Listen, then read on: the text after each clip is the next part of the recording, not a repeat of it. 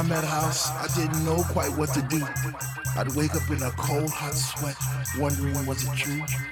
Was my mind playing tricks on me? Did my heart and my ears deceive? Or was it just a lovely dream I had one summer's eve? First time I met House, I promised I'd leave her for no other, even though I knew she had a million lovers just like me, embraced in her songs and melodies, forever dictating my Saturday nights and Sunday afternoons. I guess I'll be